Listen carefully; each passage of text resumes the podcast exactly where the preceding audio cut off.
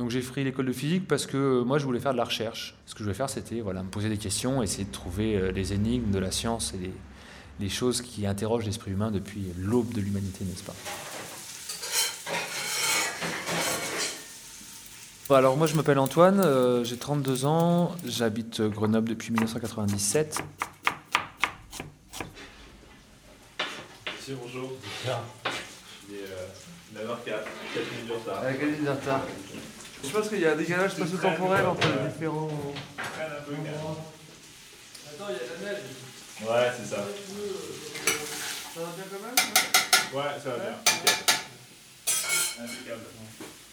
J'ai eu euh, l'occasion de faire en fait une thèse au commissariat de l'énergie atomique, une thèse qui était en fait une thèse euh, publique. J'avais euh, donc un salaire, un contrat de travail de l'éducation nationale. hein. Et en fait, patatras, on fait pas de recherche en microélectronique.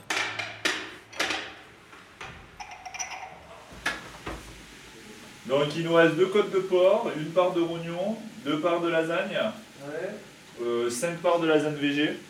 Donc moi ce que je propose c'est que tu achètes 6 saucisses euh, et on fait gratin saucisse. Donc là tu vois j'envoie euh, pommes de terre, légumes et pour l'école et pour le midi. Ouais. Donc on prendra une portion qu'on mettra sur du gratin. Tu as commandé les chipots de toute façon. Ouais ouais de toute façon. J'arrive, le mot de passe c'est chipot. Ouais voilà le mot de passe c'est je viens tout payer. Ce qu'on a, c'est des recettes qu'on a développées il y a une vingtaine d'années, qui fonctionnent plutôt pas mal, et qu'on essaye d'optimiser pour à chaque fois améliorer les performances des microprocesseurs.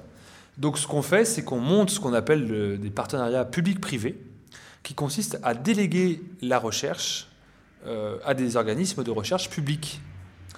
Et euh, donc la plupart des machines sont publiques, les chercheurs dessus sont publics, mais dès qu'on a un process, dès qu'on a un brevet, on le passe au privé. Ça s'appelle un hold-up. Hein, c'est aussi, ça fait partie aussi de la privatisation du public. hein. Euh, à Grenoble, on en est très fiers de cette façon de fonctionner. Euh, moi, je, trouve ça scandaleux, en fait, à dire les choses comme je pense.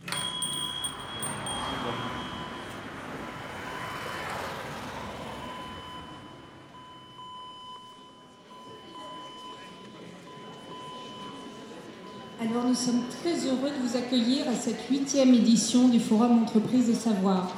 Chaque année, depuis huit ans maintenant, nous vous proposons une réflexion sur l'entreprise de demain. C'est Jules Renard qui disait que le projet était le brouillon de l'avenir.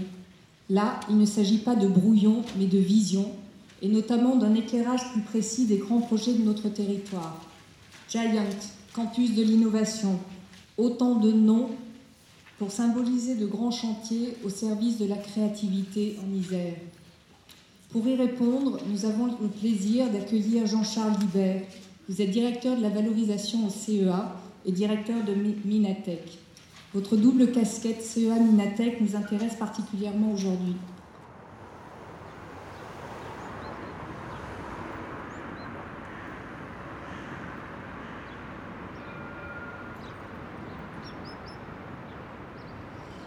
Donc je suis directeur de Minatech, je suis aussi directeur de la valorisation du CEA au niveau national. Nous essayons aussi de créer des écosystèmes d'innovation et Grenoble est quand même très largement en avance là-dessus. Les racines grenobloises, c'est quand même toujours le triptyque éducation, recherche, industrie. En général, vous avez toujours, malheureusement en France, la grande rivalité industrie, recherche. Dans mes paroles, je suis souvent un peu provocateur, hein, donc euh, ne le prenez pas mal, mais bon, j'ai fait, euh, ça fait 25 ans que j'ai fait de la recherche appliquée, en travaillant pour le public et en finalement en essayant de transférer au mieux pour le privé. Je considère toujours que c'est quelque chose d'essentiel et ce qui crée plus tard les emplois de nos enfants.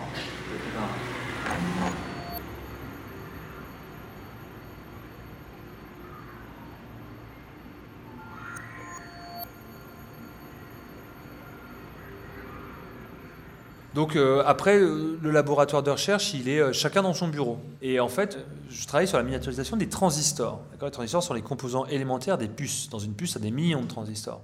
Moi, je suis incapable de dire comment fonctionne une puce. Et donc chacun est spécialiste de son petit truc.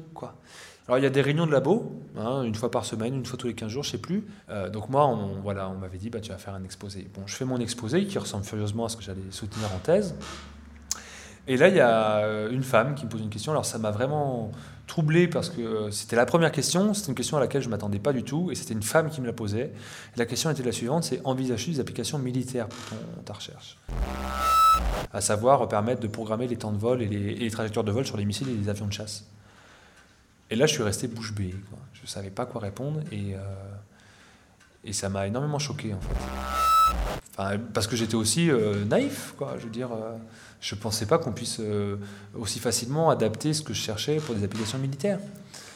alors, il faut savoir qu'au CEA Grenoble, il y a le pôle Minatech, le pôle des micro et nanotechnologies, et que la DGA, la Direction Générale de l'Armement, a la prééminence sur les brevets. C'est-à-dire que tous les brevets qui sont pondus par des chercheurs à Minatech, ils sont peut-être même pas au courant, ces pauvres gens sont d'abord vus par la Direction générale de l'armement, hein, qui dépend du ministère de la Défense. Et si ce brevet intéresse la défense française, alors il est préempté par la DGA. S'il n'est pas, bon, bah, il servira à faire de la médecine. Quoi.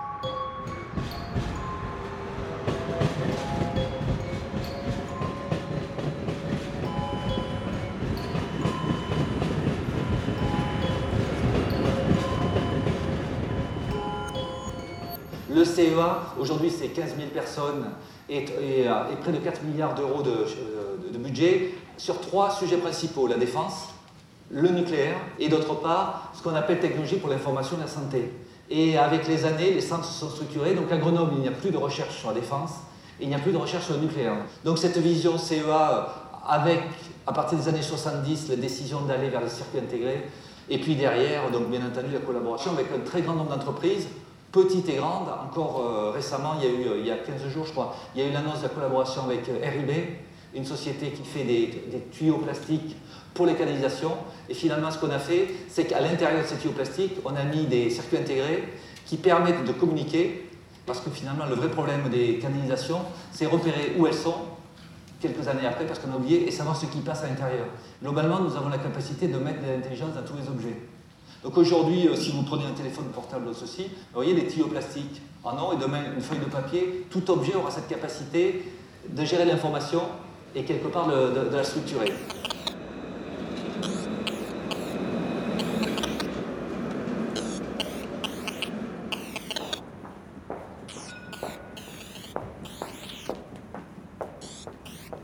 Le problème, c'est que ce qu'on ne veut pas voir quand on travaille dans, dans, la technoscience et dans l'industrie, c'est que euh, nos productions et nos recherches, elles modifient le champ social. Une société avec des centrales nucléaires, c'est pas la même chose qu'une société sans centrales nucléaires. Une société avec euh, avec des téléphones portables, c'est pas la même qu'une société sans téléphone portable. Ça induit des changements sociaux, des changements de comportement entre les gens. Donc euh, euh, en fait, en gros, j'ai défroqué. J'étais, j'étais un croyant, j'y croyais, hein, parce que pour moi, le scientisme, c'est une croyance. Et puis, alors à Grenoble, on est dans une ville de croyants, hein. il y a des milliers de personnes qui bossent là-dedans et qui y croient. Et puis un jour, j'ai, perdu la foi. Et ben, perdre la foi, c'est quelque chose de très dur. Hein. C'est-à-dire qu'on perd ses amis, on se fâche avec la famille, euh, on perd tous ses repères. C'est quelque chose de changer de vie, euh, c'est pas quelque chose de facile.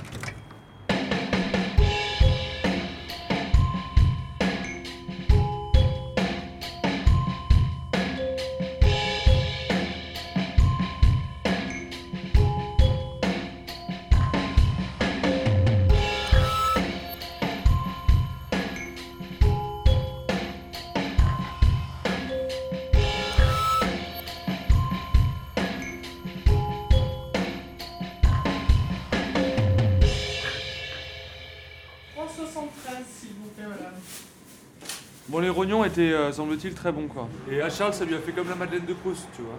Ça lui a fait? Comme la Madeleine de Proust, il a fait un bout de rognon et puis il s'est souvenu quand il Mais apparemment, Charles, euh, il goûte pas mal de trucs. Ouais, mais il vient s'acquitter, quoi. Il est en train d'arrêter d'être végétarien. Qu'est-ce qu'on a fait? Des chipots. Des chipots. Et donc, tu me sers 12 euh, Toulouse. Au revoir, monsieur, merci. Au revoir, merci. Donc, moi, je termine ma thèse en décembre 2003. Donc, c'était il y a 7 ans, tu vois, pratiquement jour pour jour. Euh, derrière, je bénéficie de deux ans d'un. Et donc, au bout de deux ans, euh, j'ai ouvert en janvier 2006 les bas-côtés, dans lesquels nous sommes aujourd'hui, où on fait, on pratique la restauration avec des produits euh, du marché de producteurs d'à côté. Il y a une librairie, et puis au fond, on a une épicerie avec que des produits bio locaux. D'accord? Et on travaille avec des paysans qu'on connaît, qu'on estime, dont on connaît les pratiques, et chez qui on va régulièrement, puis eux, ils nous rendent visite aussi. Donc on a créé des liens qui ne sont pas euh, purement de, euh, économiques. On va dire que nous, avec Charles, on dit souvent, on ne fait pas du business, on fait du commerce. Et pour nous, le commerce, c'est quelque chose où il y a des relations autres qu'économiques qui rentrent en jeu. Au fait, qu'est-ce qui est arrivé ce week-end? Alors, ce week-end, on m'a appelé chez moi. C'est une gonzesse de M6 qui m'a appelé ah ouais? pour une émission pour les homonymes célèbres. 4, 6, 8. Parce qu'il s'appelle David Charvet. Alors, elle m'a harcelé, elle m'a appelé deux fois, je voulais pas répondre parce que c'était 01 machin, j'ai dit c'est une connerie. Et après, elle m'a. Sur Facebook, elle m'a laissé au moins 16 messages. Et après, j'ai décroché, je lui ai dit que non, ça m'intéressait pas. Mais j'ai dit, ah, écoute, ça, Et ça si tu tu super rencontres- pub au niveau de. Bah ouais, et puis attends, si tu rencontrais l'anonyme de Pamela Anderson, on sait jamais, tu vois, ça peut- c'est ta femme qui serait contente. C'est peut-être un boudin, hein. Moi, je veux créer un, un lieu de rencontre finalement, parce que je pense que euh, on ne vit pas dans une démocratie, que notre démocratie, elle est morte euh, du fait qu'il n'y a pas de lieu de rencontre. On vit chacun chez soi. Alors, c'est pas vrai pour tout le monde, euh, et puis c'est pas vrai tout le temps, et puis c'est pas vrai à tous les niveaux. C'est un peu excessif de dire ça. Mais euh, quand on regarde, moi, quand je regarde comment la société elle est construite, pour moi, euh, eh ben, c'est pas une société. Et on vit pas dans une démocratie. Le pouvoir du peuple, il n'est pas là. Et on n'est pas maître de nos vies, finalement. Et que euh, les gens qui luttent contre l'aéroport à Notre-Dame-des-Landes, à côté de Nantes, euh, nous, à Grenoble, qui nous battons contre Minatec, contre la vidéosurveillance, et ben, tous ces gens-là se battent contre un aspect du système, en fait. Le système, il se, il se présente à chaque individu d'une certaine façon. C'est un seul et même grand combat contre un phénomène, tu vois, qui s'appelle la technicisation de notre société. Salut Marie Ça va bien? Ouais, ça va. Je fais le tour pour prendre des paniers, je te laisse te réchauffer dans ton camion. T'as plus de potimarron, Marie?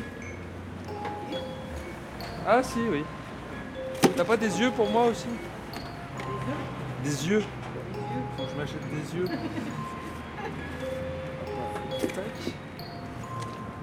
Ah tiens, il y a une dame, elle m'a- une cliente qui m'a fait une... C'est pas un site, c'est un... Comment on appelle Un blog Voilà. D'accord. Tu vas être sur internet, dis-nous Marie Oui, Tu rentres dans le 21 e siècle toi aussi Ah bah oui, c'est ça. on a fait évoluer. Ah bah oui. Il y a une logique qui sous-tend ce système-là, qui est donc la logique technicienne, qui revient à considérer tout ce qui nous entoure comme un, un problème qui peut être résolu par une solution technique, sans réfléchir à la finalité de tout ça et, euh, quels sont les, objectifs sociaux qu'on voudrait atteindre, par exemple. Donc euh, le problème, c'est que ce genre de raisonnement induit euh, la création d'une caste d'experts techniciens, ce qu'on appelle maintenant, enfin c'est passé dans le langage courant, la technocratie. Et cette société-là, finalement, elle, elle avance toute seule. C'est-à-dire que la technique, elle remplit de plus en plus de champs différents et elle est sa propre justification. Puisqu'on peut le faire, il faut le faire finalement. Puis cette notion de on n'arrête pas le progrès. Fin des années 90, Jean Terme s'était posé la question comment structurer l'innovation? Il m'avait demandé de participer au montage d'un projet et qui aujourd'hui s'appelle Minatech. Alors finalement, c'est quoi? C'était de se dire il faut créer un nouvel écosystème dans Grenoble pour faire encore plus et mieux en recherche et pour transférer à l'industrie. Et on avait remarqué que dans différents endroits dans le monde, il commençait à se développer un nouveau mode qu'aujourd'hui, après plusieurs années, on a appelé euh, campus d'innovation. Alors c'est assez simple, c'est-à-dire sur une surface très restreinte, vous avez pas toute université, vous avez un collège université sur la thématique clé. Vous avez de la recherche amont et de la recherche appliquée sur cette thématique. Et vous avez aussi des industriels qui ont une partie de leur RD et aussi des startups.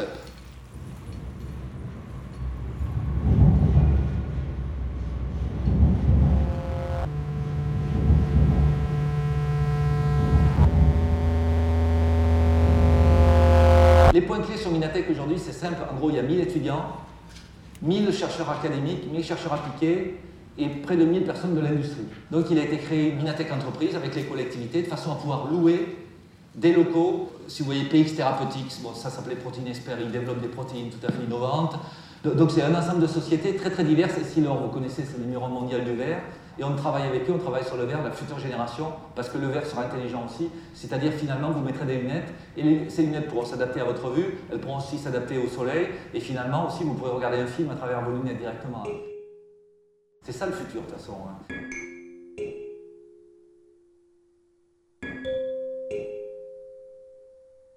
C'est-à-dire qu'il ne s'agit pas d'être contre la technique, ça n'a aucun sens. L'être humain, depuis ses origines, c'est un animal technicien.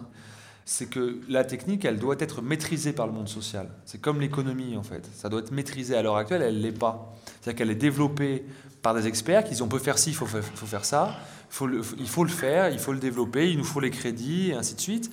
Voilà. Sauf qu'on ne demande jamais à la population, à l'ensemble de la population, aux citoyens et citoyennes, est-ce que c'est de ça dont vous avez besoin? Est-ce que c'est ça que vous désirez pour vous et pour vos enfants?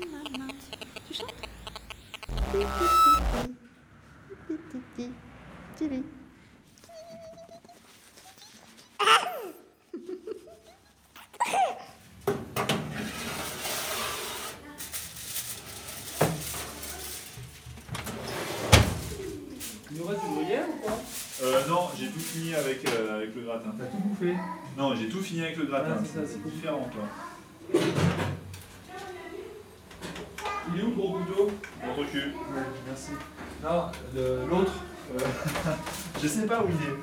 Moi, j'étais dessinateur industriel pour le groupe allemand euh, Siemens. Et, euh, donc, le métier, c'est chouette, hein. Enfin, tu as moins de 30 ans, tu fais un boulot de dessinateur industriel qui, qui, est, qui, est, pas très compliqué. Sauf que bah, tu arrives à un moment où tu fais 8 heures à ton boulot et 8 heures ailleurs. Quoi. Tu n'es es presque pas la même personne, tu fais pas du tout les mêmes choses. C'est. Euh, euh, il y a un moment où tu dis non, c'est plus possible. Quoi. Tu peux pas de bosser chez un des fabricants de l'EPR et le week-end bosser, enfin, militer chez Greenpeace que ce que toi tu fabriques presque, euh, tu trouves ça complètement, complètement abject et euh, par un souci d'honnêteté vis-à-vis de, de mes collègues, de mes copains euh, militants, et ben il y a un moment où tu dis tu, tu, peux plus. Donc ce qu'il faut, c'est construire, c'est construire un autre modèle de société. C'est ça qui est compliqué. Une fois que tu rêves d'autre chose, tu vas commencer à mettre des mots dessus et tu vas commencer à en parler autour de toi. Et en fait, euh, on s'en rend pas compte, on s'en rend plus compte, mais les mots sont des armes et les idées sont des armes face au système. Et c'est ça qui est compliqué en fait, c'est-à-dire euh, arriver à imaginer autre chose. Comment on fait? Comment on fait? Bonjour. Ouais. On vous mettra là. Tu, tu, vous voulez Alors, il y a de la soupe à l'oignon, il y a de la salade d'endive ou poireau vinaigrette en entrée, il y a du, des rognons de veau avec du riz et des légumes sautés. Il y a des lasagnes végétariennes. Bonjour, bonjour. Ah, c'est le troisième. Et euh, d'accord, bah, je vais attendre. Euh, mais après, c'est vachement, c'est vachement difficile, tu vois. Y a, ça m'a beaucoup appris de bosser ici. Parce que voilà, justement, tu as, ce côté un peu au départ, tu vois, tu es extrémiste, quoi. Tu vois, tout est nul. Euh, genre, tu penses que tu vas, tu vas faire le tour du monde à pied, parce que c'est ça la vraie vie, il faut rencontrer des gens, machin, blabla. Mais mais après, euh, tu te rends compte que euh, si tu veux être bien euh, dans, dans, ta vie, si tu veux vraiment avoir une influence, une influence sur ton environnement, il faut que tu restes à l'endroit où tu es. Bien le connaître et, et le, rendre, et le rendre vivant. Quoi. Et justement, le système industriel, le système capitaliste, fait que on est élevé à un endroit, on fait nos études à un deuxième et on travaille à un troisième. Tu vois, on n'a plus de culture, on n'a plus de racines. Euh, du coup, on n'a que des amis. C'est des amis qu'on voit une fois, euh, une fois par an, avec qui on partage euh, des choses, mais des choses que le système nous impose, c'est-à-dire le même type de consommation, le même type de travail. Et si tu restes dans ton territoire, tu connais les enjeux, tu, crées, des réseaux, et c'est comme ça que, tu es fort. Il y, a, il y a déjà deux clients Si, si, il y en avait que deux. Et euh, moi je me ferai des tartines après, c'est pas grave. Ouais, voilà, c'est ça. Non, mais dis-le qu'elles n'ont pas bonnes les pâtes. Bah non, bah c'est toi qui les as cuites.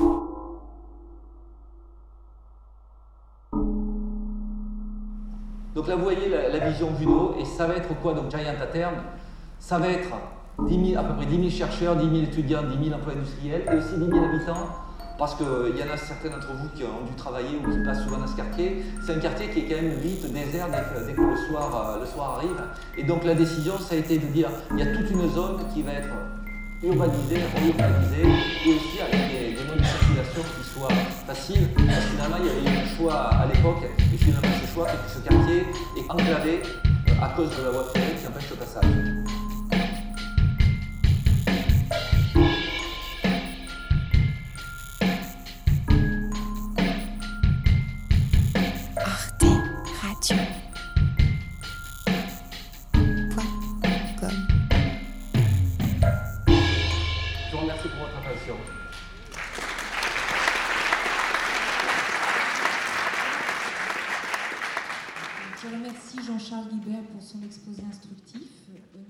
Peut-être de la place pour une ou deux questions, pas